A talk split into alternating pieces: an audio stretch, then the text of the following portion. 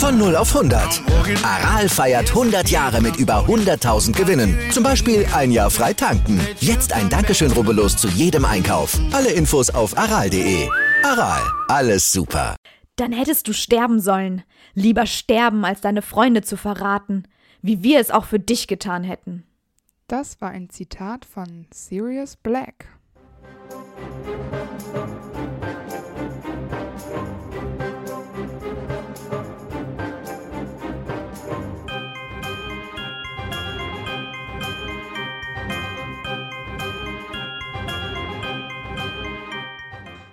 Hi, ich bin Amber Und ich bin Antonia. und wir sind die Schokofrösche. Und heute auf unserer Schokofroschkarte ist Sirius Black. Der dritte. Heißt er nicht Sirius Orion Black? Ja, ich glaube, das ist nicht so richtig bestätigt. Also die Vermutung ist da, weil ähm, Regulus ist ja irgendwie nach dem Opa benannt und deswegen würde es für sich sprechen, wenn Sirius als erstgeborener Sohn nach dem Vater benannt ist. Ich nenne ihn Orion. Also eigentlich nenne ich ihn Sirius, aber ich finde den Zweitnamen gut. Ich ähm, weiß auf jeden Fall, dass er Sirius Black der dritte ist. Also der dritte Sirius, der, den es in der Familie Black gibt. Ja, weil die ja nicht so äh, kreativ sind mit den Namen, weil die so eingeschränkt sind, weil irgendwann gibt es keine Sternbilder mehr. Vor allem Sternbilder, die sich auch als Namen sprechen lassen. Genau, weil er ist nämlich nach dem Sternbild Sirius benannt. Das ist äh, im Sternbild der große Hund vertreten. Und da gibt es ja schon eine große Verbundenheit zu seinem Leben. Und auch durch die Wahl des Animagus oder mehr oder weniger Wahl, aber auf jeden Fall da schon eine Connection auch zu seiner Familie und dem Namen. Ne? Ich finde es so witzig. Er ist ja Harrys Pate, also Godfather. Und wenn du Gott rückwärts liest, dann ist es Dog, also Dogfather. Ja, ist doch herrlich. Zwei in einen, wie praktisch ist das bitte? Ja, Wahnsinn. Sirius ist am 3. November 1959 geboren und er ist am 18. Juni 1996 gestorben. Genau, wir kennen ihn natürlich, weil er Tatze und Schnuffel ist. Wir kennen ihn als rebellischen Rumtreiber und, wie du schon gesagt hast, als Pate von Harry Potter. Sirius ist ein sehr gut aussehender Mann und mit Mhm. ebenmäßigen Gesichtszügen, er hat dunkle Haare, die zufällig so ins Gesicht fallen und er hat graue Augen. Und ich habe noch gelesen, dass sein Gang besonders federnd und lässig war. Ja, der hat irgendwie allgemein so eine sehr coole und elegante Ausstrahlung. Ne? Genau.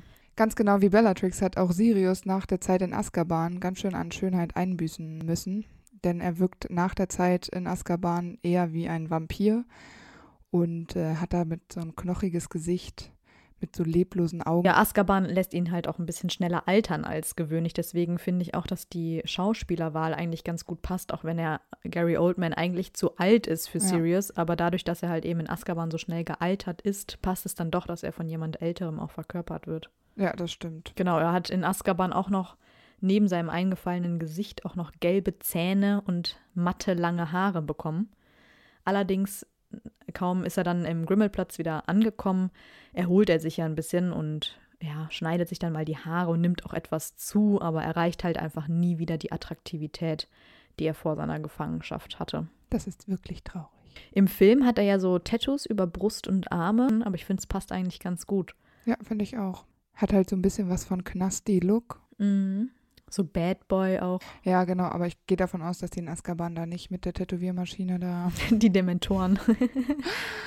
ja, aber es passt, passt schon, ja. Seinen Zauberstab aber kennen wir nicht. Was ich echt blöd finde, kurz äh, am Rande, weil du so viele Zauberstäbe kaufen kannst, die aber nie ähm, so beschrieben werden. Mhm. Und das finde ich irgendwie blöd, nur damit die da ihr Geld machen können, wenn JK es halt nicht so beschrieben hat. Naja, dann Mhm. verkauft den Scheiß auch nicht. Weil gerade Sirius Zauberstab ist ja auch mega beliebt so unter ähm, Zauberstabsammlern. Mhm. Ja, es ist halt schade. Ja, genau, weil ich mir immer denke, naja, eigentlich weiß man ja gar nichts über den Zauberstab von Sirius. Und Ja, ist auch immer die Frage, was für ein Zauberstab ist das denn? Weil den, den er damals von Ollivander bekommen hat in seiner Kindheit, äh, der wurde ihm ja äh, höchstwahrscheinlich abgenommen, genau. als er nach Azkaban kam. Den wird er auch nicht wiederbekommen haben, weil Geh er geflohen ist. Irgendwoher hat er einen neuen bekommen, aber ja, dann ist natürlich die Frage, das ist ja eigentlich nicht sein echter Zauberstab, ja. ähm, welcher von denen dann überhaupt ja da verkauft wird. Ne? Denke ich auch. Ja, ich habe mir jetzt was überlegt zu dem, der, den er quasi mit elf Jahren bei Ollivander wahrscheinlich gekauft hat. Da könnte ich mir gut vorstellen, dass das Hartriegelholz ist. Das mhm. heißt nämlich im Original Dogwood. Und da dachte ich mir, das muss er natürlich sein. Ähm, mhm. Der Zauberstab für ihn. Das ist nämlich ein Zauberstab für Besitzer, die gerne unbeschwert sind und Schabernack treiben. Aber sie können auch ernsthafte Zauber geschickt ausführen und sie sind sehr eigen und manchmal auch sehr laut.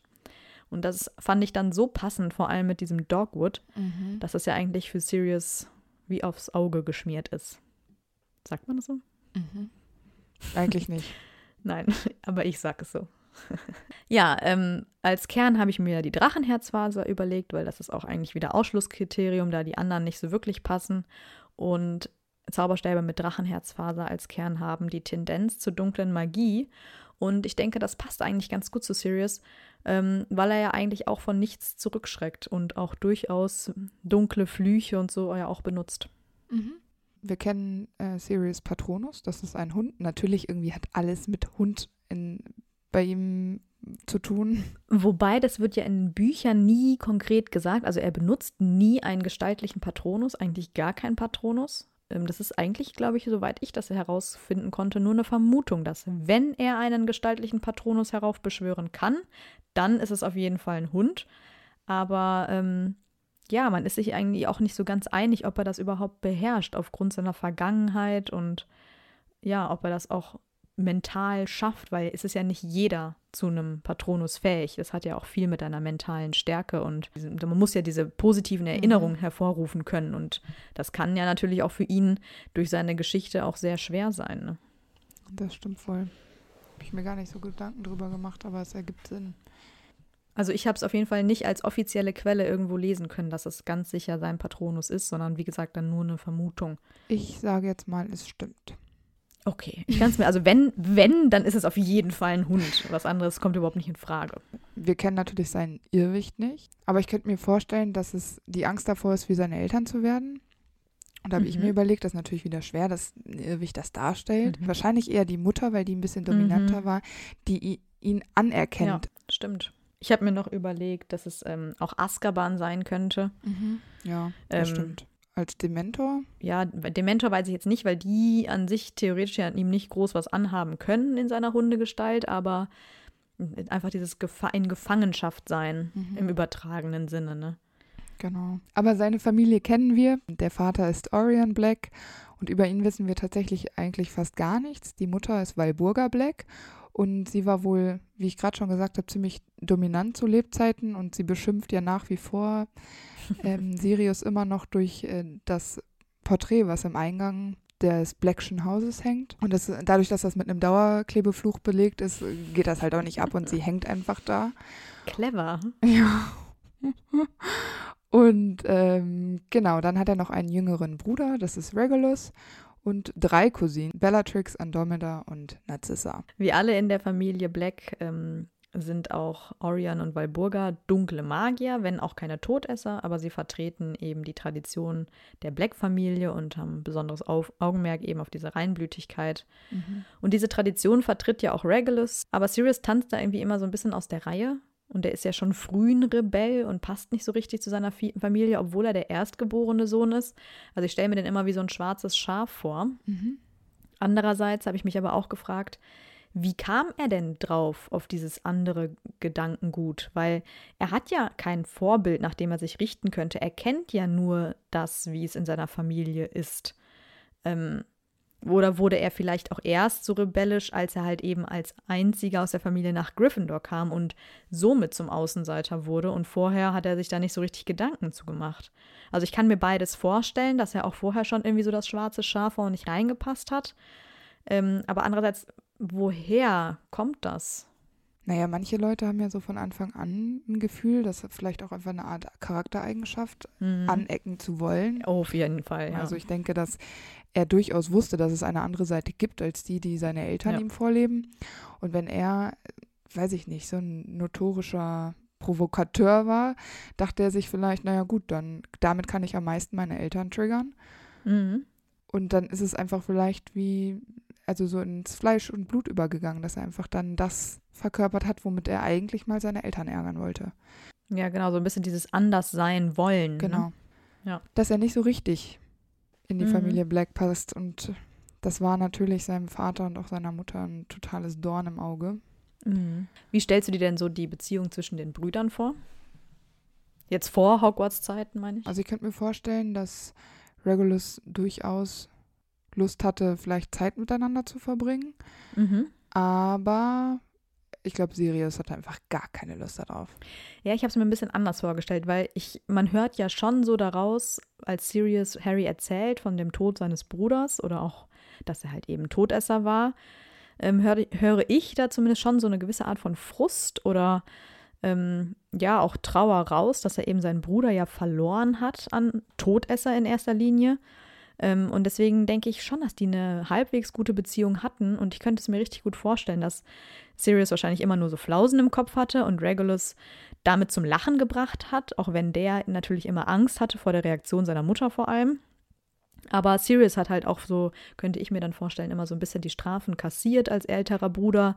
Hat Regulus da vielleicht auch nicht immer so verpfiffen und ihn eher dann so in Schutz genommen vor dem strengeren Handeln der Eltern vielleicht.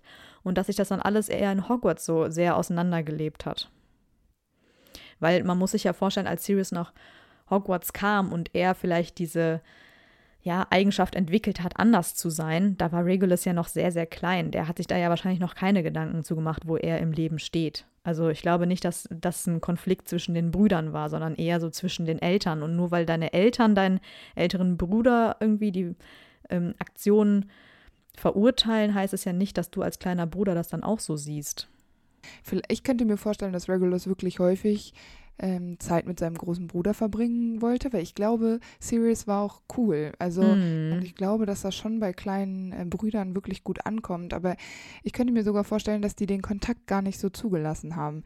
Ja, die wollten nicht, dass Regulus ihn sich als Vorbild nimmt. Ne? Genau, und Regulus hat ja genau das Gegenteil gemacht und ist Mhm. Todesser geworden, das sogar ziemlich jung, ist dann auch noch jung gestorben. Andererseits denke ich mir immer, ähm, wenn du als Zweitgeborene, das kriege ich, also habe ich auch schon häufiger in Familien Mhm. erlebt, dass die Zweitgeborenen, wenn die merken, der Erstgeborene kommt mit den Taten, die er macht, bei den Eltern nicht gut an und wird dafür immer nur bestraft oder immer nur beschimpft und ist halt einfach ein Außenseiter in der Familie, dann versuchst du es automatisch als Zweitgeborener, es den Eltern recht zu machen. Ja, genau. Und dass eben, ne, dass die eben nicht ähm, sich die Sorgen machen müssen, die sie vielleicht beim Genau. ersten Kind hatten. Und daher glaube ich, dass Regulus sich da eher seinen Eltern angepasst hat, aber nichtsdestotrotz, dass an seiner Beziehung zu Sirius nichts geändert hat. Für Sirius war das dann vielleicht irgendwann so ein, okay, der bietet sich an, ne, den Eltern und übernimmt halt auch deren Gedanken. Aber ich glaube, so als die Kinder waren, und ich rede jetzt wirklich so von, keine Vier, Ahnung, Fünf, sechs. ja, genau. Äh, also lange Zeit bevor die auch noch nach Hogwarts gingen, äh, da glaube ich schon, dass die sich eigentlich gut verstanden haben. Ja, vielleicht war es auch so, weil ich könnte mir vorstellen, dass das jetzt auch keine Eltern waren, die sich permanent mit ihren Kindern beschäftigt haben. Nee. Mhm. Deshalb kann es schon sein. Ich weiß es nicht. Ich meine, es ist ja oft so, dass die älteren Geschwister dann auch manchmal keinen Bock haben auf die jüngeren. Das kann ich mir auch gut vorstellen, Ja. dass Sirius, wie du auch schon gesagt hast, sich so ein bisschen zu cool gefühlt hat, als dann immer mit seinem kleinen Bruder zu spielen. Aber wie gesagt, für so ein paar Streiche oder so ähm, waren die, glaube ich, beide immer zu haben. Aber das Bild an sich finde ich ganz schön, wenn die Ja. beiden dann doch irgendwie Zeit zusammen hatten, die ein bisschen unbeschwert Genau. war, weil seit Sirius dann in Hogwarts war, konnten die ja nicht mehr einfach so Nee, da war es auf jeden Fall dann vorbei. traurig. Traurig ist auch, dass Sirius ja selbst nie geheiratet hat. Das heißt, er hat gar keine Kinder und keine Frau und nichts. Und JK hat mal gesagt, dass Sirius einfach zu beschäftigt gewesen ist. Ja, mit sich selbst. Ja, genau, mit sich selbst. Oder ein Be Rebell zu sein. Und ähm, Ja, genau. so stirbt die Familie Black in direkter Form quasi aus. Ich meine, klar, nach Azkaban war er dann irgendwie auch zu, ja, verbittert und irgendwie auch natürlich in seiner Position und, und diesem Fluchtleben, was er gefühlt hat, natürlich auch sehr schwierig. Aber ich kann es mir auch bei ihm einfach nicht vorstellen mit Frau und Kind. Der ist halt irgendwie noch so in dieser Jugend hängen geblieben. Mhm. Der ist ja eigentlich noch mit, bis zu seinem Tod verhält er sich ja wie ein 17-Jähriger. Ähm, deswegen kann man sich das irgendwie überhaupt nicht vorstellen, dass er da irgendwie diese Reife besitzt, eine Familie zu gründen. Ich finde, das passt auch einfach überhaupt nicht zu ihm in dieser. Form, wie wir ihn kennen. Ja. das stimmt. Ja, aber dafür gibt es ja noch Creature, den Ja. Hauself. Ja, klar, Der gehört ja auch zur Familie. Total guter ja. Ersatz. Ja, ähm, der hat natürlich nicht die beste Verbindung mit Sirius. Daher ist er ihm ja auch nicht sonderlich loyal gegenüber, weil Sirius ihn einfach auch sehr schlecht behandelt. Da kommen wir aber auch später nochmal zu. Ähm, deswegen fällt es Creature auch einfach leicht, ihn zu verraten. Und wir wissen ja auch, dass Harry Sirius Patensohn ist. Das heißt, es ist ja auch irgendwie wie Familie und vor allem, weil am Mhm. Ende, wenn die beiden sich dann mal so richtig treffen, sie ja auch niemanden anderes mehr haben. Und eine Gemeinsamkeit, die Harry und Sirius auf jeden Fall teilen, ist, dass sie aufgewachsen sind und immer mit jemand anders verglichen worden sind. Und Mhm. so eint es die beiden irgendwie so ein bisschen. Das und stimmt. beide rennen äh, von zu Hause weg. Ja, und natürlich auch, dass beide Hogwarts als ihr Zuhause lange Zeit sehen oder Genau, das wahrscheinlich auch mehr schätzen als ihr echtes Zuhause. Ne? Ja. Das stimmt. Ja, und wie wir schon gesagt haben, anders als alle anderen aus seiner Familie landet Sirius in Gryffindor statt in Slytherin. Mhm. Ähm, genau, und hier auch denke ich mir wieder, der Hut hat die Entscheidung ja getroffen und da gibt es irgendwie zwei Möglichkeiten. Entweder er war halt vorher schon so anders, dass der Hut das direkt erkannt hat, oder es war unterbewusst in ihm, dass ihm dieser Schritt, den der Hut da für ihn getroffen hat, erst geholfen hat, sich von seiner Familie so ein bisschen zu lösen und das auch wirklich so auszuleben. Es kann ja sein, dass es auch in ihm nur geschlummert ist, der Hut es an den Tag gebracht hat, indem er ihn eben nach Gryffindor gesteckt hat. Und dadurch ist er ja natürlich im Ansehen seiner Familie erst so richtig gesunken. Ja, vielleicht war er vorher einfach nur provokant. Mhm. Aber er hätte sich wahrscheinlich auch nicht träumen lassen, dass er in Gryffindor landet, könnte ich mir vorstellen. Ich glaube, es war für ihn genauso klar wie für alle anderen, dass er nach Slytherin kommt. Oder meinst du, der hat gedacht, nee, ich komme nicht nach Slytherin? Vielleicht hat er es wie Harry gemacht. Meinst du wirklich, dass er das so immens, weil ich finde, theoretisch passt er auch nach Slytherin. So kleiner, provokanter Düpp. Also ich habe diese Entscheidung, dass er nach Gryffindor gegangen ist, tatsächlich nie angezweifelt, weil er ja dadurch, dass er Voldemort derart in den, sich in den Weg stellt, ähm, ich glaube, die haben sich aber nie so richtig Aug in Aug getroffen, ne? Sirius und Nee. Voldemort. Aber ich meine, er war ein Widerstandskämpfer, das kann man äh, so unterschreiben. Ja, aber das, dann müsste Regulus auch nach ähm, Gryffindor kommen oder in ein anderes Haus. Also daran, das nur zu messen, passt ja irgendwie auch nicht. Es geht ja auch schon von den Eigenschaften. Und ich meine grundsätzlich irgendwie, also was zu Slytherin passt, so Ehrgeiz, gute Freunde finden, so ein bisschen Gerissenheit, auch manchmal ein bisschen fies, das passt ja auch schon alles zu ihm. Also grundsätzlich ist es ja nicht so, dass man sagt, boah, Slytherin passt gar nicht. Nö, das will ich auch gar nicht sagen. Ich habe nur versucht zu stützen, warum Gryffindor Mhm. die Wahl war. Ich kann das auch absolut verstehen und das ist ja auch ein wichtiger Schritt eben für ihn, aber ich könnte mir auch eben vorstellen, dass er das selber oder selber damit nicht so gerechnet hat. Weil es ist ja auch eine sehr provokante Handlung, die sich danach vollzieht. Und zwar klebt er dann ja aus Protest zu Hause alles mit so permanent Zaubern auch, diese Gryffindor-Banner an die Wand und so. Also einfach nur, um seine Eltern zu provozieren und denen das denen nochmal unter die Nase zu reiben. Und ich glaube, das ist eher was, worauf er sich selber so stützt, weil es einfach passiert ist. Nicht, dass er sich das unbedingt gewünscht oder wirklich vorgestellt hat für seine Hogwarts-Zeit. Vielleicht hat der Hood Series Leben einfach maßgeblich gestaltet. Ich glaube schon, dass es so unterbewusst in ihm geschlummert hat, ähm, dass es aber einfach nur durch den Hut so öffentlich wurde. Ja, das kann gut sein. Genau. Ja, aber er hängt sich auch nicht nur Gryffindor-Banner Ja. an die Wand, sondern auch richtig abartig Muggelmädchen, so in Bi Bikini Mhm. und so. Wo ich mir auch so denke, ja, ganz toll. Und Motorräder, einfach nur um seine Eltern zu ärgern. Es ist, äh, oh, weiß ich nicht. Ich weiß nicht, also das mit den Motorrädern kann ich nachvollziehen. Das, und Ja. ganz ehrlich, er war jung. Ja, aber das hat er ja, der könnte sich ja auch Zauberermädchen aufkleben, aber der macht das ja extra mit Ja, ja, genau. Muggelmädchen, einfach nur um seine Eltern zu ärgern. Ja, im Gegensatz zu, zu seinen Eltern, von denen er sich immer weiter ja distanziert, knüpft er ja eine sehr enge Bindung mit seinen besten Freunden, von denen er ja auch noch ein Bild aufhängt in seinem Zimmer, die er ja auch in Gryffindor kennengelernt hat und ähm, ja, lernt James Potter, Remus Lupin und Peter Pettigrew in Gryffindor kennen und die vier werden zu den Rumtreibern. Best Friends nachdem sie nämlich- forever. nachdem sie nämlich herausfinden, dass Remus ein Werwolf ist. Genau, und um ihn zu unterstützen, ähm, werden sie zu Animagi. Was ich ähm, wirklich verrückt finde, weil ist das wirklich der erste Gedanke, den junge Zauberer haben, wenn sie. Ja, ist das die einzige Möglichkeit, den Freund zu unterstützen? Die Möglichkeit, die Dumbledore da gefunden hat, finde ich sehr logisch. Ja, aber die wollten ihn irgendwie nicht alleine da lassen Ja, genau. oder so. Ne? Und ähm, James wird ein Hirsch. Sirius wird eben der Hund, hatten wir ja schon gesagt. Und Peter wird die Ratte, weil Werwölfe greifen keine anderen Tiere an, sondern eigentlich nur Menschen. Und so konnten sie quasi Zeit mit äh, Remus verbringen, ohne verletzt zu werden und ihn so ein bisschen zu kontrollieren. Genau. An sich ist das Animagus werden überhaupt nicht einfach und irgendwie hatte ich Mhm. gelesen, einer von tausend Zauberern kann das überhaupt. Also es ist schon ein krasser Zufall, dass es gleich äh, drei werden konnten. Ja, vor allem in dem jungen Alter und ohne Hilfe. Es dauert auf jeden Fall ewig, ein Animagus zu werden. Ähm, man braucht nicht nur äh, sehr gute Fähigkeiten in Verwandlung und du brauchst noch wahnsinnig viel Know-how von Zaubertränken. Mhm. Und dann muss man so Al Alraunblätter kauen und dann muss man in dieser einen Nacht das und das machen und in der anderen. Also es ist ähm, wirklich super aufwendig. Man verwandelt sich dann aber nonverbal äh, in das Tier. Das kann man sich ja nicht aussuchen, das hattest du ja vorhin schon Mhm. gesagt. Das ist halt so mit dem Charakter abgestimmt.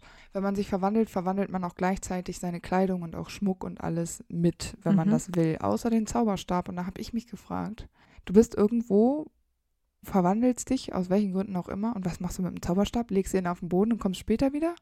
Ja, den musst du dann im Gemeinschaftsraum lassen oder so, ne? Ja, na, ja, na klar, aber du bist ja vielleicht nicht in Hogwarts, sondern du musst dich Mhm. irgendwo anders verwandeln, aus welchen Gründen auch immer, ist ja jetzt egal. Ja, Den stimmt. kannst du ja nicht überall hinlegen. Und du kannst ja nicht irgendwie, naja, die können den halt in den Mund nehmen, aber was macht den Kretz? Da ist der Zauberstab länger als sein Körper lang ist. Ja, stimmt. Ja, die haben den einfach bei James ins Geweih geschickt. Ja, das stimmt. Der, da haben die so Löcher früher reingemacht. Und dann haben die, den, ja, irgendwie muss es doch gehen.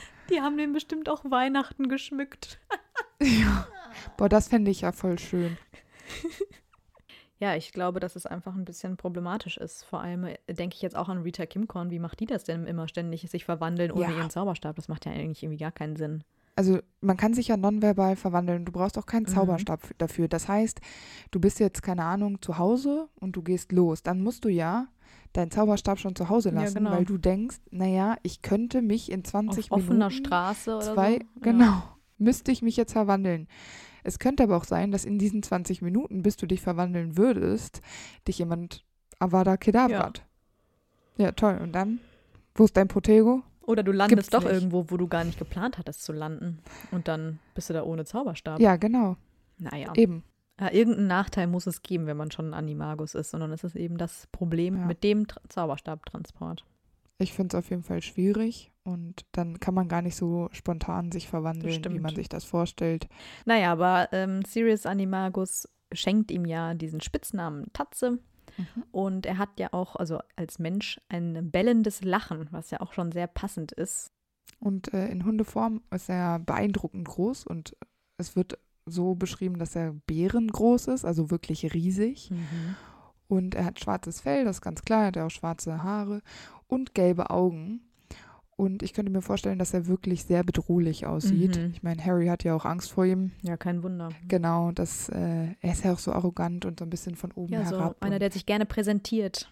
der einzige Nachteil, wie ich finde, an seinem Animagus, dass er unendlich auffällig ist mit dieser Größe. Ja, total.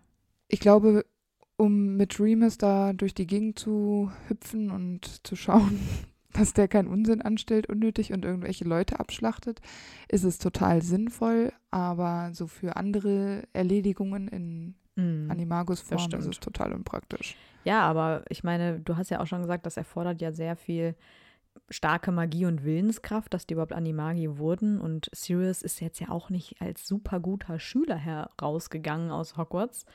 Aber es zeigt uns ja trotzdem, dass er durchaus ein sehr intelligenter und mächtiger Zauberer ist.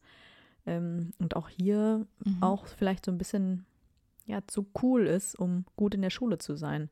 Und dann eher einen auf lässig macht und ach, das ist mir alles egal und so, obwohl er eigentlich viel, viel mehr von sich zeigen könnte in der Schule. Aber das passt ja total gut in diesen Verlauf seiner Kindheit. Es ist ihm ja auch egal, weil er seiner Familie auch nichts beweisen will in der Hinsicht, ne? Genau, und wahrscheinlich auch eher damit auf Widerwillen stößt, wenn er keine guten Noten nach Hause bringt. Und ich könnte mir auch vorstellen, dass die sich nicht so viele Gedanken darüber gemacht haben, was ist in der Zukunft nach Hogwarts, was muss ich ähm, erreichen, damit ähm, ich da gute Voraussetzungen für mein Leben danach habe. Sirius hat wahrscheinlich überhaupt gar keine Pläne, schätze ich, in die Richtung. Deshalb war es ihm Ja, vielleicht auch Fall. echt egal. Und die haben ja auch wahrscheinlich viele Nächte durchgemacht, sodass ähm, da vielleicht auch gar nicht so die Zeit war, sich da so Stimmt. hinzusetzen. Ja, ja, eben, das meine ich ja. Der ist ja intelligent, obwohl er sich da nicht sonderlich groß bemüht hat in der Schule. Ne? Ja. Ja, wie du schon gesagt hast, ähm, die vier sind ja sehr oft unterwegs, nachts vor allem äh, auf den Ländereien Hogwarts.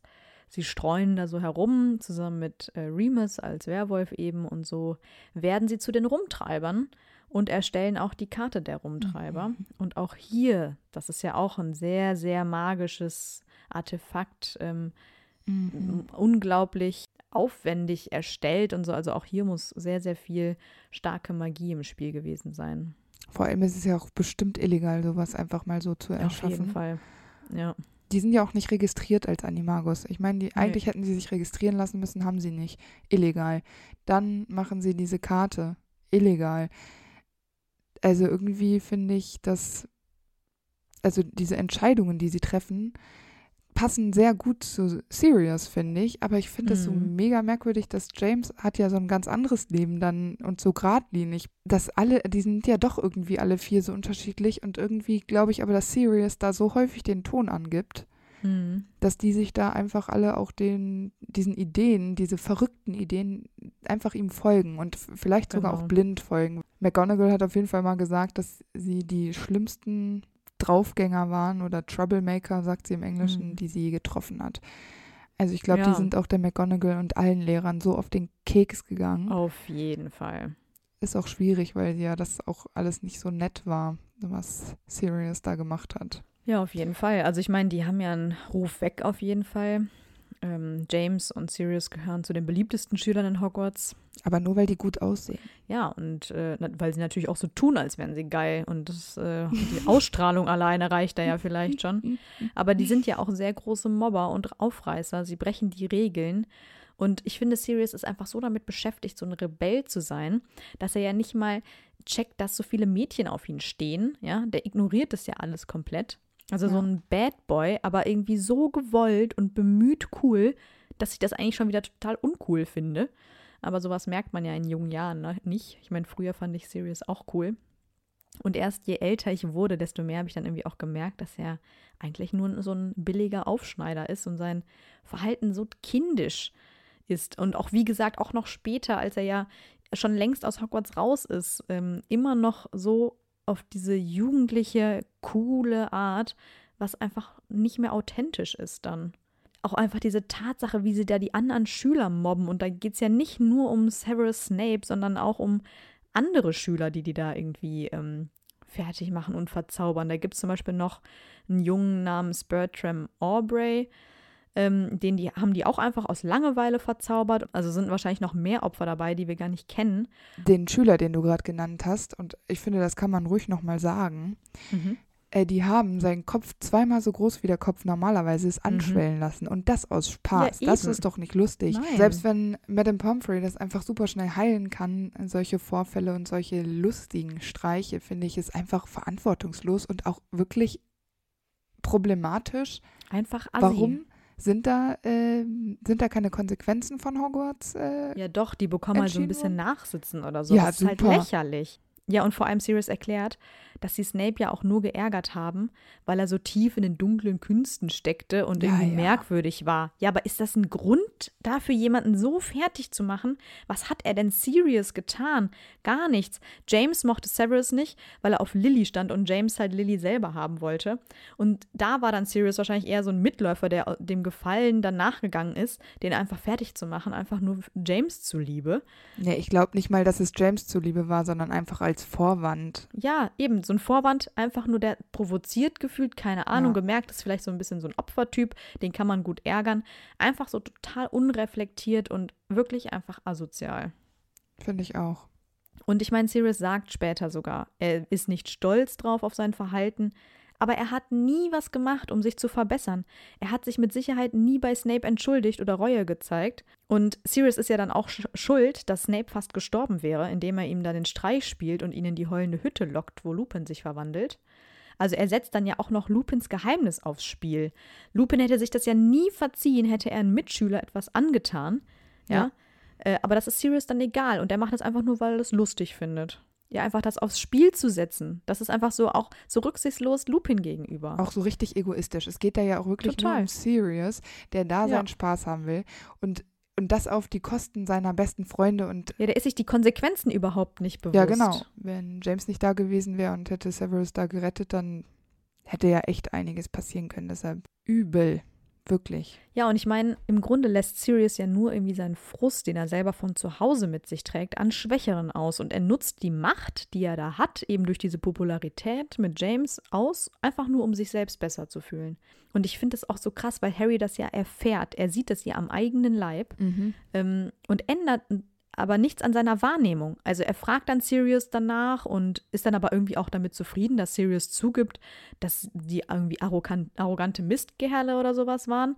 Ja, na toll. Wenn das für dich reicht, Harry, ja, dann freunde dich doch mit Draco an, weil der macht ja nichts anderes. Das ist doch keine Erklärung dafür, vor allem es dann auch nicht besser zu machen, wenn man erwachsen ist äh, für den ändert sich überhaupt nichts. Sirius bleibt für ihn ein ganz toller Mensch, ja, ja genau. der, und der kann da überhaupt nicht reflektiert über dieses Verhalten nachdenken. Klar, okay, die waren jugendlich, bla bla bla, aber das ist ja kein normales Verhalten für Menschen in diesem Alter. Nee. Und er verurteilt Draco dafür ja auch. Ja, Draco ist auch so ein Bully und Harry erfährt das ja selber in der Position des Gemobbten, ja, und verurteilt das bei Draco total hart, aber bei Sirius, naja, die waren ja jung. Was ist denn das? Weil sein Vater auch mit dabei war. Ja, genau. Vielleicht, wenn Sirius das alleine gemacht hätte, also ohne James, mhm hätte er das vielleicht auch anders gesehen, aber dadurch, dass ich glaube, dass Harry das auch cool fand, so zu ja, wissen, sein Vater schlimm. hatte so eine Gang und dann ist Sirius auch noch so cool jetzt und dann hat ja, in dem Moment hat Harry doch auch niemanden, also ist, klammert er sich da an jeden Strohhalm und dann ist ihm das vielleicht auch egal, aber ich finde genau das richtig, was du gesagt hast. Harry hätte da durchaus mal Farbe bekennen lassen können von Sirius, was das eigentlich soll, anstatt nur zu sagen, ach, wir waren jung und dumm. Genau ja, das reicht eben nicht. Naja, aber mit 16 Jahren ähm, flieht Sirius dann zu den Potters, weil er es zu Hause nicht mehr auf, äh, aushält oder er wird rausgeworfen. Wahrscheinlich ist das so für alle besser so. Und er war ja vorher schon viel bei den Potters und die haben ihn ja aufgenommen wie einen eigenen Sohn fast. Und ich glaube, ich wäre schon früher weg gewesen. Ich meine, anscheinend war Sirius ja schon so, dass er früh selbstständig mhm. sein musste. Aber er wird von seinem Onkel ja noch unterstützt finanziell mhm. äh, der dann ebenso wie Sirius selbst vom Familienstammbaum verbannt wird. Und deshalb kann er sich dann auch eine eigene Wohnung leisten und steht auf eigenen Beinen. Aber macht unseres Wissens nie irgendeine Ausbildung oder geht irgendeinem Beruf nee. nach, nach Hogwarts, sondern. Braucht er doch nicht. Nee, er schließt sich dann nach der Schule direkt äh, ja, dem Kampf gegen Voldemort an. Was ja auch ein sehr besonderer Schritt ist, weil seine Familie ja eben Unterstützer sind, beziehungsweise sein eigener Bruder ja sogar ein Todesser ist.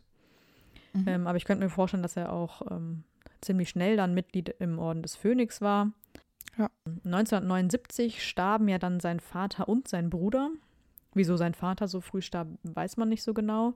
Kränklich vielleicht. Regulus starb ja bei dem Versuch, den Horcrux von Voldemort zu vernichten, was Sirius ja allerdings nie erfährt.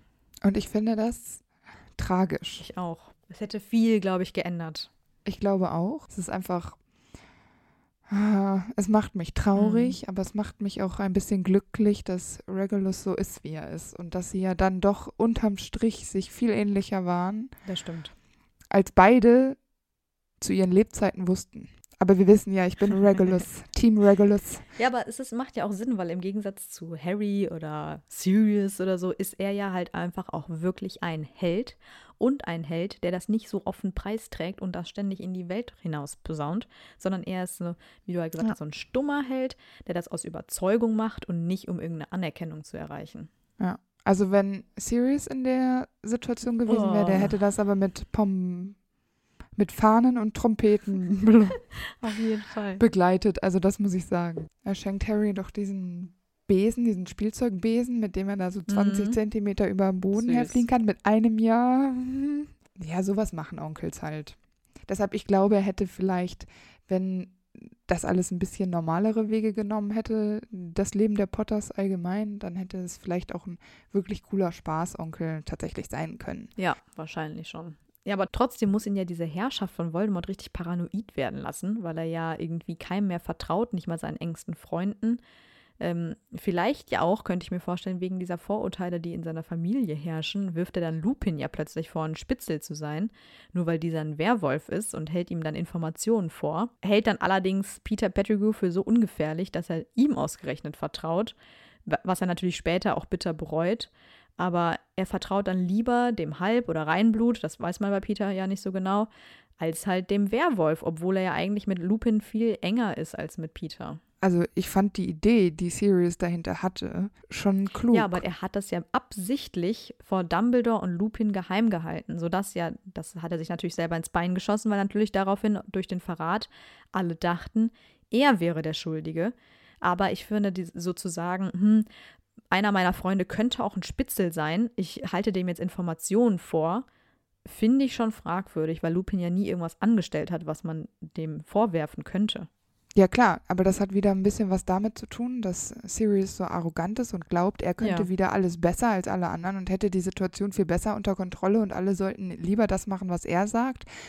Und dann hat das Schicksal natürlich seinen Lauf genommen. Aber diesen Schachzug Peter auszuwählen für den Geheimniswahrer. Ja, klar. Sirius war schon sehr auffällig, da hat er schon recht. Und er konnte es ja wirklich nicht ahnen. Also das kann man ihm jetzt nicht zum Vorwurf machen. Man kann ihm zum Vorwurf machen, äh, Remus äh, dafür büßen zu lassen quasi und ihm nicht alles zu erzählen. Warum Remus anzweifeln, aber Peter nicht? Da musst du doch, wenn dann allen Freunden gegenüber dieses Misstrauen haben. Und das ist halt dann mal tatsächlich eine Konsequenz, die er bitterböse zu spüren bekommt. Normalerweise haben seine komischen Ideen und seine Streiche und so ja nicht so scharfe Konsequenzen hinter sich hergezogen, aber diesmal eben schon nicht. Ähm, mhm. Das würde ich sagen, ist ähm, Sirius größter Fehler. Auf jeden Fall. Und sich Dumbledore nicht anzuvertrauen, richtig, weiß ich nicht, das war dumm. Auch maßlos selbstüberschätzend.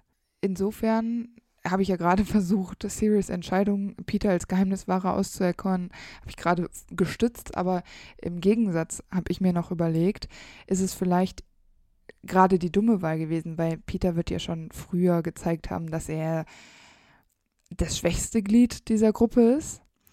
Und vielleicht hätte er doch sich selbst weiter auswählen lassen sollen, weil er ja sich hätte ermorden lassen. Genau, und das ist ja auch so, er will in der Nacht, wo ähm, James und Lily sterben, will er eigentlich Peter Pettigrew besuchen, findet ihn aber nicht bei sich zu Hause und direkt der erste Gedanke, den Sirius hat, ist, oh Gott, was ist mit James und Lily?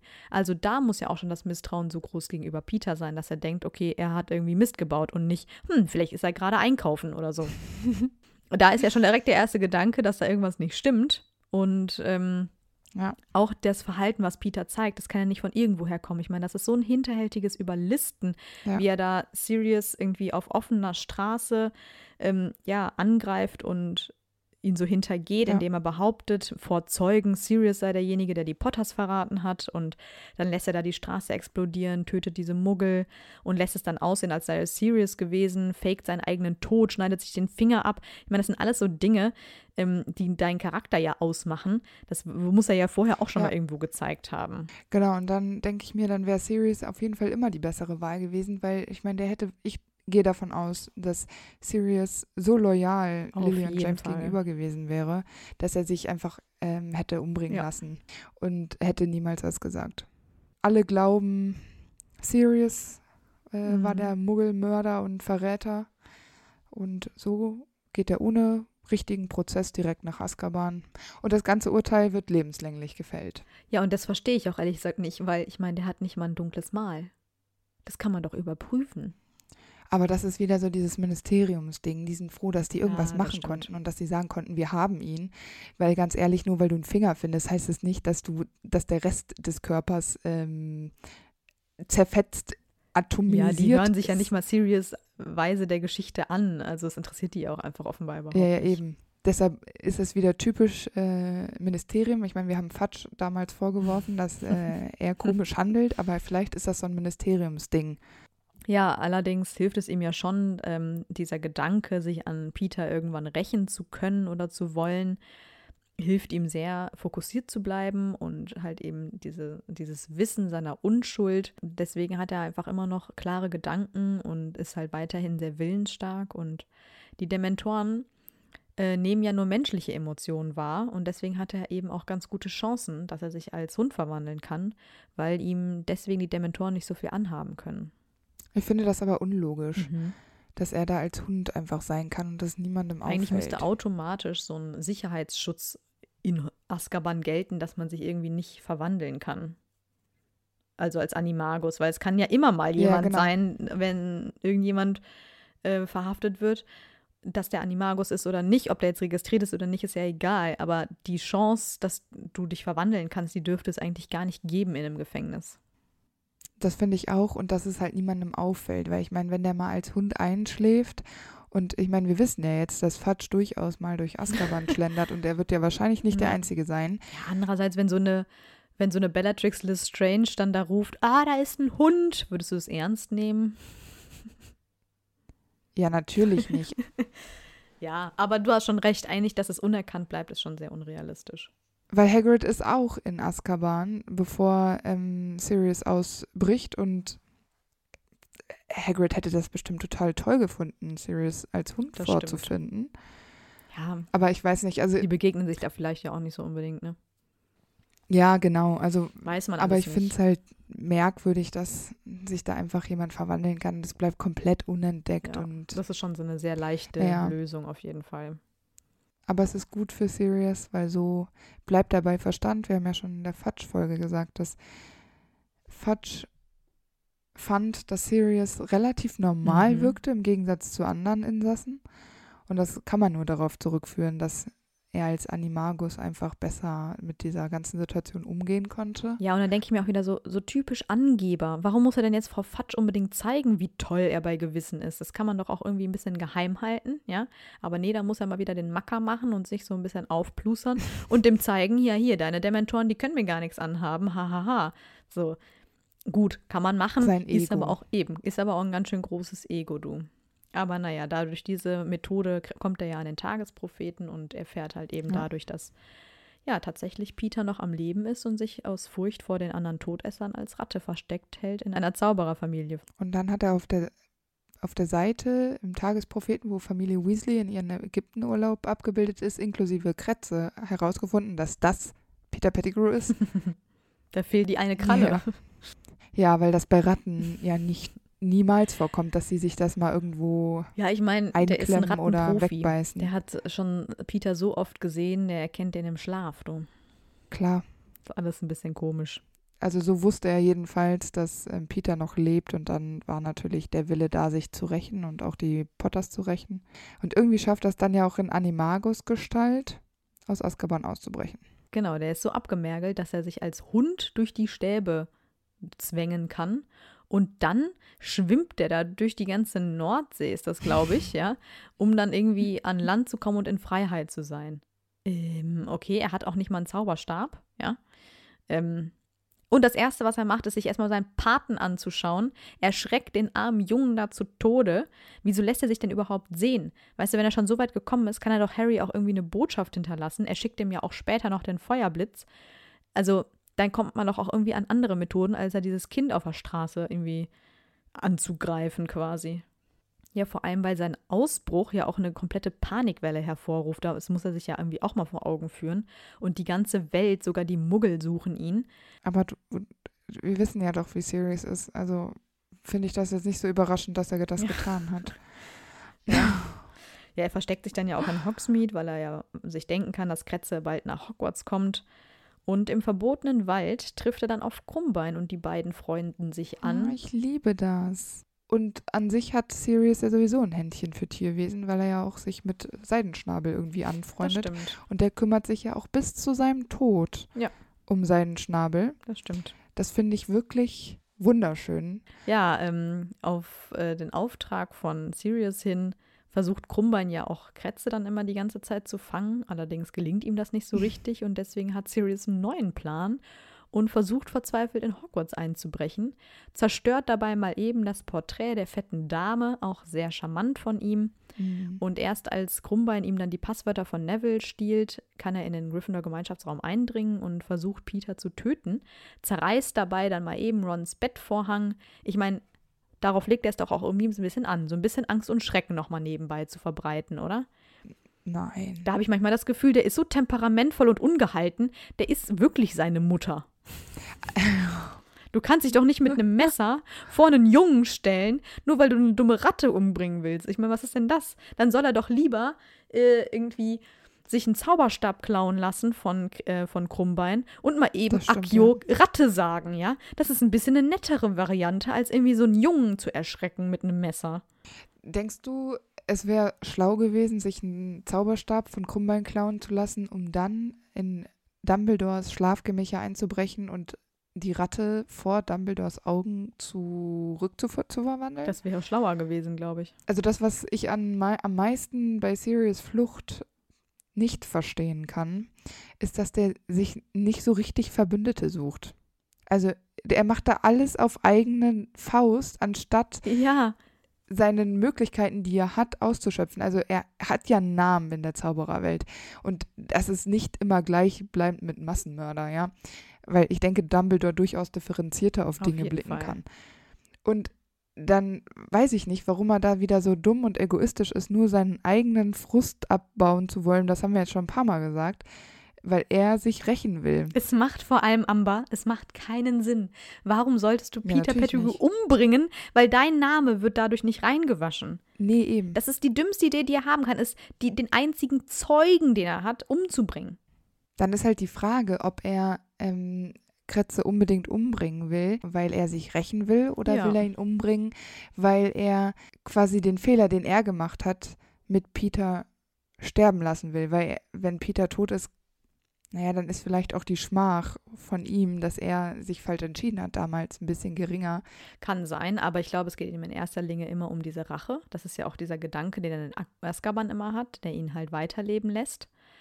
Ähm, und einfach blind vor Wut und einfach weil er so temperamentvoll ist, will er einfach äh, diese Ratte umbringen, nimmt sich dabei aber selber die Chance, ähm, ja, sich zu erklären. Und ich meine, er kann später damit leben, dass er den Fehler gemacht hat. Naja, muss er ja auch. Eben, deswegen würde er das in dieser Situation auch, aber es kommt ihm ja überhaupt nicht der Gedanke, ähm, das Geheimnis von Peter aufzudecken und somit zu beweisen, er ist, selber ist der Unschuldige und Peter hat das alles getan, weil das, was Peter getan hat, ist ja dann doch noch mal schlimmer als das, diesen Fehler, den Sirius sich erlaubt hat, von dem er ja nicht ahnen konnte, dass es so passiert. Das stimmt voll. Ach, naja, aber es gelingt ihm ja dann auch irgendwann, Ron und Kretze dann zu fangen und ja, der arme Ron, total traumatisiert mal wieder, Sirius total rücksichtslos und ungehalten. Lupin regelt das ja dann Gott sei Dank irgendwie in der heulenden Hütte. Ähm, und ja, er wird dann vom Trio gestellt und ausgefragt. Und Sirius kann dann aber seine Unschuld Gott sei Dank beweisen und Kretzes wahre Gestalt hervorbringen. Und auch hier wollen Sirius und Remus Peter sofort wieder umbringen. Grandiose Idee meiner Meinung nach. Mhm. Äh, aber Harry verschont Peter dann ja und will ihn lieber zu den Dementoren bringen, als dass die Freunde seines Vaters zu Mördern werden. Ja, und äh, absurder Gedanke mal wieder. Ich, vielleicht bin ich da aber auch ein bisschen zu spießig einfach. Sirius, abgemergelt, ohne Zauberstab, in einem Haus voller dunkler Magie, einem unloyalen Hauselfen und eigentlich keinerlei Besitz, fragt Harry, ob er bei ihm einziehen will. Ist das wirklich in dem Moment schon eine so gute Idee? Der sollte doch lieber erstmal sein Leben auf die Reihe kriegen. Also ich erkläre mir das einzig und allein damit, dass er weiß, dass Harry alleine ist und dass er der Sohn von Lily und James ist, den er besser kennenlernen möchte. Und Harry sagt natürlich sofort ja der muss uns zu den Dursleys. Ja, natürlich sagt Harry ja, aber Sirius sagt auch, ich kann verstehen, wenn du lieber bei deinem Onkel und deiner Tante bleiben willst. Der weiß nicht, dass Harry es so schlecht geht. Natürlich nicht. Ja, aber dann gehen wir jetzt mal davon aus, dass äh, Sirius auch einfach keinen Bock mehr hat, alleine zu sein. Ja, klar, aber das ist auch wieder so ein Ego-Gedanke. Ja, der denkt total. überhaupt nicht, der denkt überhaupt nicht daran, was ist das für eine Umgebung, vielleicht erstmal für so einen 13-, 14-Jährigen. Äh, kann ich überhaupt für den sorgen? Also diese Gedanken macht er sich ja wieder überhaupt nicht, ne? Hat trotzdem einen gewissen Ruf, der jetzt nicht von heute auf morgen nur verschwindet, nur weil man eben einen wahren Mörder gefunden hat. Redest du jetzt davon, dass Sirius, dass du erwartest, dass Sirius verantwortungsvolle Entscheidungen trifft? Kann man ja wohl mal vorschlagen. Weiß ich nicht. Ich glaube, dass ähm, JK vielleicht auch nur herausarbeiten wollte, dass die beiden sich jetzt gefunden haben. Ja, und das es stimmt. einfach, ähm, dass sie jetzt beide theoretisch, wenn nichts dazwischen käme, nicht alleine sein müssen. Aber es kommt ja einiges dazwischen. Diese Option besteht ja dann sowieso nicht mehr, weil Peter kann fliehen und Remus verwandelt sich und ja, dadurch ist natürlich der Zeuge auch schon wieder hinfort. Auch hier habe ich mich gefragt, gibt es einfach keinen Zauberspruch, der Menschen daran hindert, die Gestalt zu wechseln? Ich meine, bei Sirius in Azkaban wusste man das nicht, aber hier weiß jeder, dass Peter ein Animagus ist, der leicht fliehen kann. Also da hätte man irgendwie auch mal vorher eine Vorkehrung treffen können. Zumal man dazu sagen muss, dass ähm, Kretze ja durchaus ein Wesen ist, das man gut einfangen kann. Es, Hermine kann doch so schlaue Sachen, die kann Ja. nicht eine Ratte in ein Glas machen. Mal eben so einen Käfig herzaubern, irgendwas. Da lassen alle alles geschehen. Ja, das ist wirklich so. Ich meine, sie baden es dann ja so zum Teil selber wieder aus. Sirius wird dann ja gefasst quasi, nachdem er so ganz knapp dem Dementorenkuss entgangen ist. Genau. Er flieht erstmal aus Europa. Und die ersten Vögel, die er Harry mit Nachrichten schickt, kommen ja aus so Stimmt. tropischen Gegenden. Ja, und ich, das das, ich finde ich, kann man sich auch irgendwie gar nicht vorstellen, dass der irgendwie so ein blasser Sirius irgendwo in der Ah. Karibik chillt. Das passt irgendwie so überhaupt nicht. Und ich glaube auch, da Stimmt. fühlt er sich nicht so richtig äh, wohl, weil er ja recht schnell wieder zurückkommt. Oh. Und ähm, ich meine, klar, du hast eben schon gesagt, die haben sich ja irgendwo auch gefunden, so zwei Aussätzige ohne Familie und so. Und die große Verbindung, die sie haben, ist halt einfach James. Aber wieso ist Sirius eigentlich so ein großer Vertrauenspunkt für Harry? Wieso verlässt er sich eigentlich immer auf etwas, was jemand sagt, der irgendwie die letzten 13 Jahre verpasst hat? Die einzigen Erfahrungen, die er gesammelt hat, waren mit Dementoren. Ähm, wo kann der denn Harry jetzt schon wirklich einen wichtigen Tipp geben? Und Harry kommt mit jedem Wehwehchen dann direkt bei Sirius an. Weil Sirius in den Augen anderer Leute sehr cool ist. Und wir wissen, dass Sirius auch von unseren Hörern relativ viele Befürworter und Fans hat. Das stimmt. Ich mache mich nicht beliebt, ich weiß. Ja, das ist nicht so schlimm, das ist okay. Aber ich meine, das heißt ja, Sirius kommt nicht nur in den Augen von Harry, sondern eben auch von anderen an. Also seine Ja. Art, weil, naja, irgendwie ist es ja schon so, dass er beschützerisch ist. Weil kaum sagt Harry irgendwie, meine Narbe tut weh, ist Sirius sofort schon wieder in Großbritannien und äh, ist dann auch direkt wieder in Hogsmeade, äh, weil Harry dann am Trimagischen Turnier mitmachen muss. Aber was bringt es denn Harry? Weißt du, er schafft es Harry ja nicht mal bei der, beim Rätsel zu helfen, ähm, wie er am Drachen vorbeikommt. Er lockt Harry dann mit Karkaroff auf eine völlig falsche Fährte, ja. Dann kommentiert er ständig Crouchs Verhalten und das finde ich so schlimm, diesen Spruch, den er da bringt. Hier, wenn du wissen willst, wie jemand wirklich ist, ähm, schau, wie er mit seinen Untergeben, wie er seine Untergebenen behandelt und nicht seine Gleichgesetzten. Damit will er zeigen, Crouch behandelt seine Untergebenen eben schlecht, deswegen ist er ein schlechter Mensch. Ja, aber wie behandelt er denn Creature? Das macht ihn doch dann noch zu einem viel schlimmeren Menschen, weil Crouch behandelt seine Elfe ja wenigstens halbwegs okay im Vergleich, so wie Sirius Creature behandelt. Also, das sind immer so Sprüche, wo ich mir denke, die hast du dir jetzt ja ganz toll ausgedacht, ja, aber dann lebt doch auch danach. ich versuche gerade Sirius irgendwie zu verteidigen, aber es ist jetzt unter diesen Gesichtspunkten jetzt sehr schwierig, muss ich sagen. Ich meine, er mag eine große Bezugsperson sein für Harry, weil er einfach ein bekannter Mensch ist von seinem Vater und so. Das mag ich alles verstehen. Aber im Grunde ist Sirius total unvernünftig und überhaupt kein gutes Vorbild für Harry. Er sagt ihm ja immer, ja, du musst dies und das tun und er darf im Dunkeln nicht das Schloss verlassen, bla bla bla. Aber er selber macht es ja nicht besser. Und wie soll man ihn denn dann ernst nehmen? Naja, aber dass er Harry Tipps gibt, wie Harry sich besser sichern kann, das ist ja Fürsorge. Na, das sind keine Tipps, das sind Vorwürfe. Warum er sich damit krumm im Wald trifft und so. Ja, aber um noch mal kurz dazu zu sagen, dass er sich anders verhält und sein Leben eher riskiert, als er wollen würde, dass Harry sein Leben riskiert. Also den Gedankengang kann ich durchaus verstehen.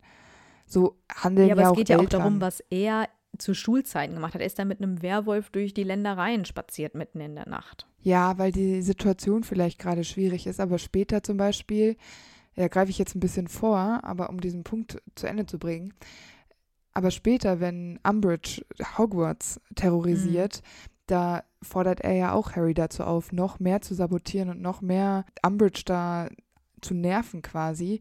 Und das auch nur eigentlich zu seiner eigenen Belustigung. Also, und da ist die Situation genau. ja ein bisschen, also weniger verschärft für Harry, dass sein Leben auf dem Spiel steht. Er macht das zu seiner Belustigung, ja, weil er und James das ja auch so gemacht hätten. Ja, genau. Ja, aber man sieht ja, wohin euch das gebracht hat. Also eigentlich ist es überhaupt gar kein guter Tipp.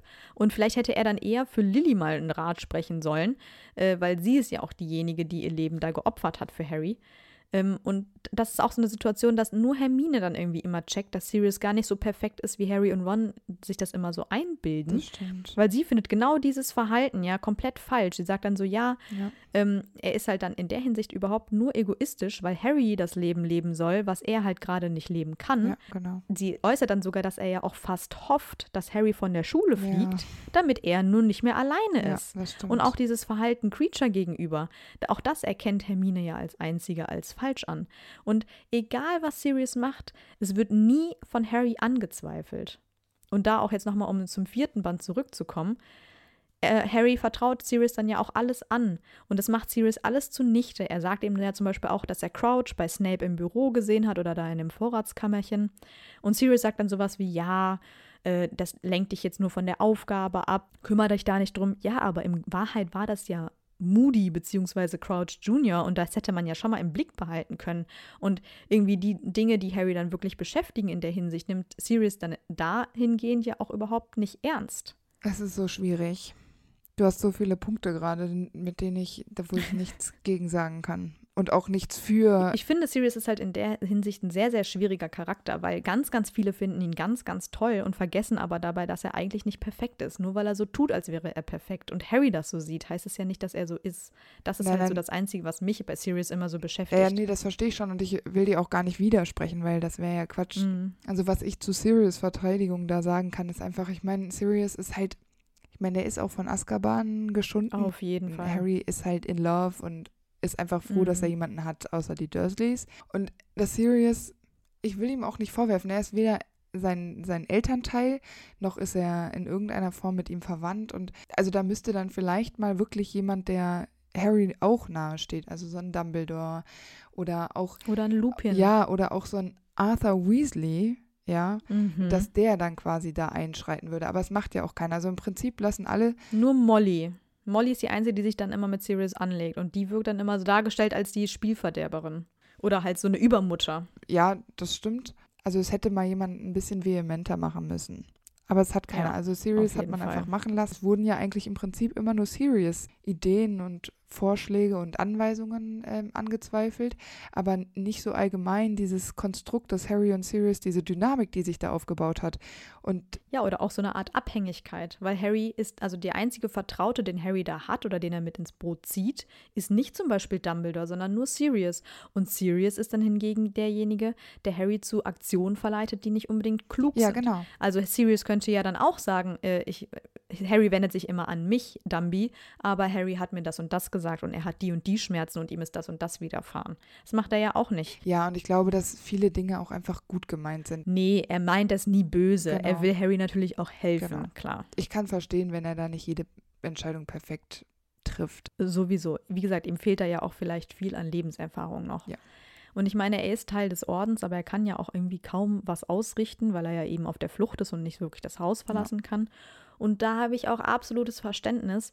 Das ist total frustrierend und ich kann das total verstehen, dass ihn das total mitnimmt. Er wird ja da echt auch depressiv und lässt sich total gehen. Er trinkt dann irgendwie zu viel und achtet überhaupt nicht mehr auf sich. Und da, da habe ich auch ein totales Mitleid mit ihm, weil das ist ein super frustriertes Leben. Er hat quasi Azkaban hinter sich gebracht, aber ist trotzdem noch in Gefangenschaft. Mhm. Aber mit diesen Aktionen, die er da immer vorhat oder die er irgendwie sich gut reden will, ist ja auch keinem geholfen. Da will er ja zum Beispiel mit Harry unbedingt reden und wird aber dann im Flohpulverfeuer fast von Umbridge erwischt. Das ist alles so unüberlegt.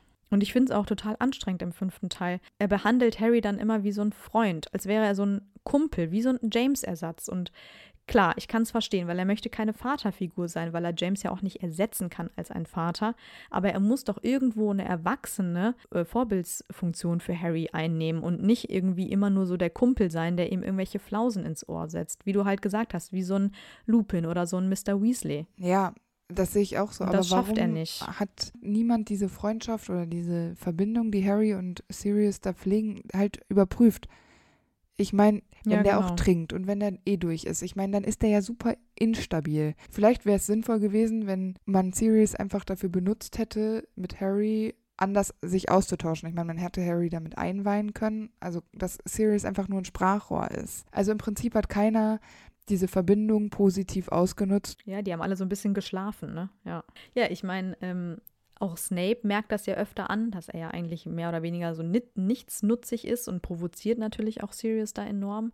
Aber ich finde auch dieses Verhalten gegenüber Snape ist dermaßen kindisch. Sirius zeigt überhaupt gar keine Reue. Im Gegenteil, der verhält sich noch genau wie früher und beleidigt und ist ähm, auf so einem ganz unteren Niveau irgendwie. Ich meine, Lupin schafft es ja auch, ein mehr oder weniger normales Verhältnis Ja. zu Snape aufzubauen. Das muss ja nicht freundschaftlich sein, aber das, was Sirius da sich leistet, ist einfach nur so ein peinliches Gehabe. Und dann sagt er zu Harry sowas wie: Ja, wenn Snape dich da schlecht behandelt beim Oklumentik-Kurs, dann äh, sag Bescheid. Ja, was für ein Mackerspruch ist das denn? Was will er denn machen? Böse bellen oder was? Du bist wirklich gemein. Aber muss man kurz dazu sagen, ähm, Sirius fehlen aber auch mehr als ein Jahrzehnt an Lebensinhalt. Ne? Ich meine, dass der jetzt nicht von heute auf morgen, Ja, aber dass du dann Fall. nicht immer die weiseste Entscheidung von allen triffst, ist doch auch klar. Und dass Ja. der mit Snape noch eine Fehde offen hat, ist Ja. auch klar, weil auch Snape gut austeilen kann. Hier gibt es ja auch dieses schöne Zitat, hier von wegen, es gibt nicht nur Gut und Böse und so. Aber es ist total widersprüchlich, weil er sieht in Snape ja eben überhaupt nichts Gutes, sondern nur Böses. Er lässt es überhaupt nicht zu, sich ihm irgendwie anzunähern. Oder halt auch mal über diese dunkle Magie, die er ja immer zur Schulzeit an ihm bemängelt hat, darüber hinwegzusehen, weil Snape ist nun mal im Orden. Ja, aber selbst Voldemort merkt das ja, dass äh, Harry Sirius total toll findet und nutzt das halt auch aus und setzt dann Harry eben diese Gedanken ein, dass Sirius im Ministerium gefangen ist und gefoltert wird, einfach um Harry herzulocken und ja, ganz nach Sirius Vorbild lässt Harry alle Bedenken fallen und fällt natürlich auch drauf rein. Und das finde ich ein bisschen schade, weil Sirius hat ihm ja eigentlich ein ganz cooles Geschenk gemacht mit diesem Spiegel, womit die ja auch Ja. kommunizieren können. Ich liebe den. Zwei-Wege-Spiegel heißt das. Leider wird der überhaupt nicht genutzt. Hier könnte Harry das so leicht irgendwie einen Kontakt aufnehmen zu Sirius. Stattdessen macht er diese Aktion da mit Umbridge Büro, wo er einbrechen will, um mit Sirius durch Flohpulver zu sprechen, was ja nicht klappt, weil er dann mit Creature nur redet und das geht ja alles schief und das ist so ein cooles Ja. Geschenk, was ja bestimmt auch so ein altes Blacksche Familienerbstück ist. Ja, ich habe gelesen, dass er das selber erschaffen hat und damit nochmal ein neuer, also ein, noch ein weiteres Mal bewiesen hat, dass er ein wirklich toller Zauberer ist. Nee, eben. Das würde es ja noch cooler machen, Ja. wenn er das selber gemacht hat. Und das finde ich halt richtig schade, dass das überhaupt so nicht zum Tragen kommt. Zumindest nicht zwischen Harry und Sirius, weil später spielt der Spiegel Ja, ja, Genau. schon noch eine Rolle. Aber eben halt nicht in dieser Situation. Und es ist halt unglaublich schade. Das sehe ich auch so, weil äh, es alles nach hinten losgeht und Harry äh, mit den anderen DA-Mitgliedern dann sofort in die Mysteriumsabteilung eilt und äh, Snape kann allerdings noch den Orden alarmieren. Dann kämpfen die da alle zusammen. Und Sirius kämpft sogar ganz gut und kann sich ja auch super duellieren. Ja, aber ich finde, hier ist er total überheblich. Genau wie seine Cousine später bei ihrem Tod ähm, nimmt er irgendwie sein Gegenüber nicht so richtig ernst. Und später duelliert er sich ja dann auch mit Mhm. Bellatrix Lestrange, seiner so verhassten Cousine. Wobei ich dieses Familienaufeinandertreffen finde ich super. Also ich finde das sehr dramatisch. Ich finde das sehr ja, gut. ich auch. Ich finde es auch gut, dass Bellatrix das ist, die Ich ihn finde das- umbringt. super passend und im Film ist es ja Avada Kedavra, der äh, Sirius tötet. Da hasse ich zum Beispiel, dass Sirius dann Mhm. noch ein paar Mal mit den Augen blinzelt. Das geht nicht, nein. Mm-mm. Ja, weil es vor allem im Buch ja auch nicht Avada Kedavra Genau, ist. sondern wahrscheinlich Stupor. Man weiß nicht, dass es Mhm. Stupor ist, aber es ist ein roter äh, Lichtstrahl. Dann fällt er eben in diesen Bogen, den wir ja auch schon mal angesprochen hatten in einer anderen Folge, Genau. und stirbt. Also, ich finde, es ist ein stummer Tod. Ja. Eben nicht durch Avada Kedavra, sondern auch einfach mit diesem Torbogen etwas viel symbolischeres als einfach nur eiskalt durch einen Zauber getötet. Ich meine, klar, er ist auch vielleicht froh, da mal rauszukommen und sich mal wieder hier ein bisschen zu prügeln. Aber ähm, es ist schon, gerade dadurch, dass ihm ja da irgendwie viel Erfahrung gefehlt hat in den letzten Jahren, äh, schon sehr fahrlässig. Warum hat denn keiner mit ihm ein Training gemacht? Weißt du, es gibt ja da schon eine DA, weißt du? So. Und mit ihm trainiert keiner. ja. Sirius stirbt, wie er war und no regrets. So. Ja, und Harry fühlt sich natürlich auch super verantwortlich für den Tod, weil er ja eigentlich nur schuld ist, dass die ganze Aktion im Ministerium überhaupt begonnen hat. Ja, kann er Und ich auch weiß mal. noch ganz genau beim Lesen, der fünfte Teil war noch nicht draußen und es gab schon Spekulationen, weil in so einem Wettbüro in der Nähe vom Bloomsbury Verlag wurden ganz viele äh, Wetten draufgelegt, dass Sirius Black stirbt. Und da wurde schon so gespekuliert, ah, da ist irgendwas durchgesickert bei, den, bei dem Druck und so. Und ich meinte noch so zu meinem Papa, nee, das kann nicht sein. Wir kennen Sirius doch erst seit dem dritten Band. Es kann einfach nicht sein, dass der stirbt bis zu dem Tod. Weißt du, ich war wie Harry. Ich so, das war doch nur so ein blöder Bogen. Der ist nicht tot und so. Also ich war wirklich so, ich konnte es einfach nicht fassen. Ja, im Buch finde ich es auch viel besser als im Film. Ja, und es ist einfach so schade, weil die, wie gesagt, so eine kurze Zeit nur hatten. Und so bis zu seinem Tod galt er irgendwie fälschlicherweise als Massenmörder. Ähm, er konnte diese Konflikte seiner Jugend irgendwie nicht lösen. Dann war der irgendwie immer auf der Flucht, immer irgendwie gefangen, auch dann zu Hause im verhassten Haus seiner Eltern, von dem er ja eigentlich geflohen war und nicht zurückkehren wollte. Und er konnte irgendwie niemandem dort helfen und er hatte so ein richtig bitteres, auch so ein bemitleidendes Leben ein total ungerechtes Leben auch. Und es tut mir unglaublich leid, dass er so wenig Zeit dann in seiner neu gewonnenen Freiheit hatte und auch so wenig Zeit mit Harry hatte.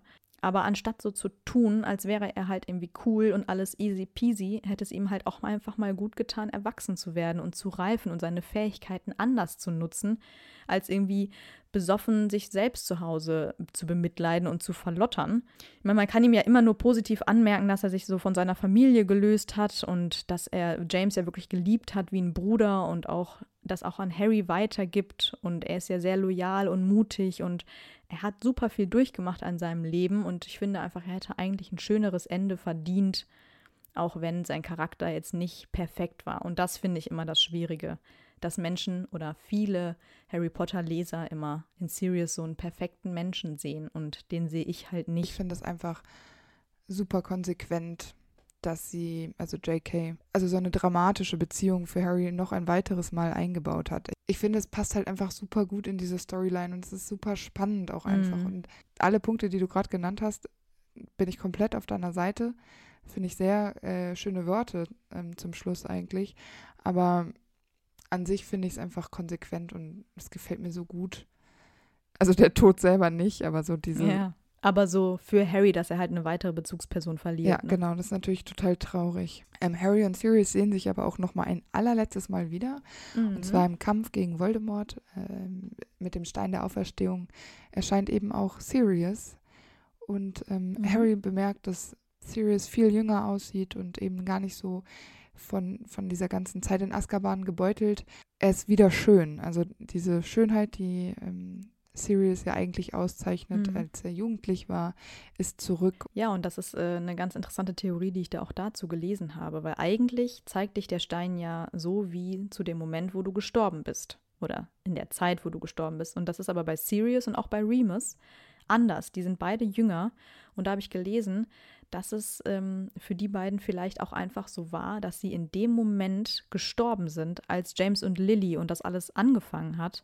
Und innerlich sind die halt an, daran so zugrunde gegangen, dass das für die eigentlich der Zeitpunkt war, wo sie gestorben sind und deswegen der Stein sie so zeigt, wie sie eben damals das Leben Das verlassen finde haben. voll das finde ich eigentlich auch eine ganz schöne Erklärung dafür.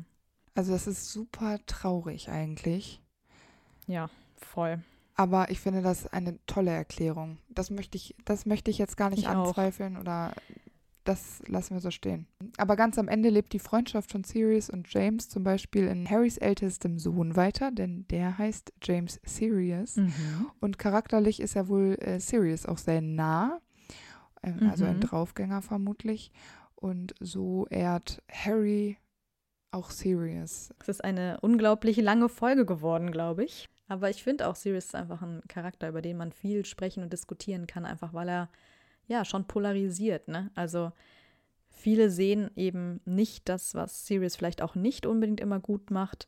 Und ja, viele sehen vielleicht auch immer nur die negativen Dinge. Und deswegen ist es ja auch immer gut, auch darüber mal zu sprechen. Und die Balance zu finden. Weil jeder hat Schwächen, jeder hat Genau, ähm, Stärken. auf jeden Fall. Danke, dass ihr wieder dabei wart. Wir hoffen, dass ihr viel Spaß hattet. Genau, wir sind schon gespannt, was ihr über Sirius denkt. Lasst es uns doch gerne wissen. Genau, und dann hören wir uns auch schon nächsten Mittwoch wieder. Tschüss. Ciao. Wieder live von Ihrem Toyota-Partner mit diesem Leasing-Auftakt. Der neue Toyota Jahreshybrid. Ab 179 Euro im Monat. Ohne Anzahlung. Seine Sicherheitsassistenten laufen mit. Und ja, ab ins Netz mit voller Konnektivität. Auch am Start die Toyota Team Deutschland Sondermodelle. Ohne Anzahlung geht's in die nächste Runde. Jetzt los zu Ihrem Toyota-Partner. Wie viele Kaffees waren es heute schon? Kaffee spielt im Leben vieler eine sehr große Rolle. Und das nicht nur zu Hause oder im Café, sondern auch am Arbeitsplatz. Dafür gibt es Lavazza Professional. Kaffee am Arbeitsplatz, der genauso lecker schmeckt wie in eurem Lieblingscafé. Die perfekte Kaffeelösung für jede Art von Unternehmen. Klein, mittel, groß. Ihr habt auf jeden Fall einen Kaffee, der schmeckt. Die richtige Motivation für eure Arbeitstage. Alle Infos zu Lavazza Professional findet ihr auf lavazzapro.de mit allen Kaffeelösungen für euer Büro.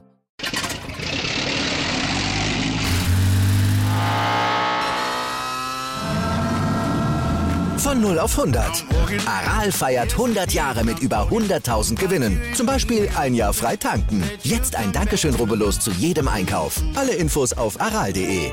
Aral, alles super.